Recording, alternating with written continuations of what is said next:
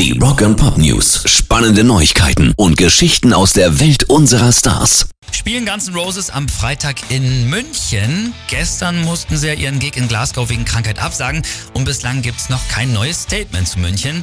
Die Band hat nur kurz geschrieben, dass man die Tickets für Glasgow behalten soll, weil sie das Konzert nachholen wollen.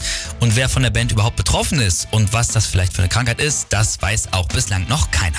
Rock and Pop News. Rammstein liegen mit ihrem neuen Album Zeit auf Platz 1 der offiziellen deutschen Halbjahrescharts.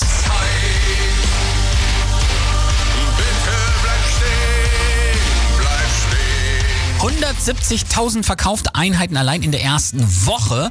Sowieso ist das Ganze eine reine Rockveranstaltung. Auf Platz 2 liegen die Toten Hosen mit Alles aus Liebe, 40 Jahre Tote Hosen und auf der 3 kommen die Red Hot Chili Peppers mit Unlimited Love. Rock and Pop News. Und das ist ja auch mal wieder so ein Zeichen dafür, dass der Rock absolut nicht tot ist, wie es ja zum Beispiel Kiss-Ikone Gene Simmons schon ein paar Mal behauptet hat. Caster Hatfield, der Sohn von Metallica-Frontmann James, der sagt nämlich auch, live gibt's nichts Geileres als ein Rockkonzert und auch Aerosmith-Gitarrist Joe Perry meint, ich kann das absolut nicht bestätigen. Es gibt nicht so viele Bands, die die Flagge hochhalten. Rock'n'Roll will never die.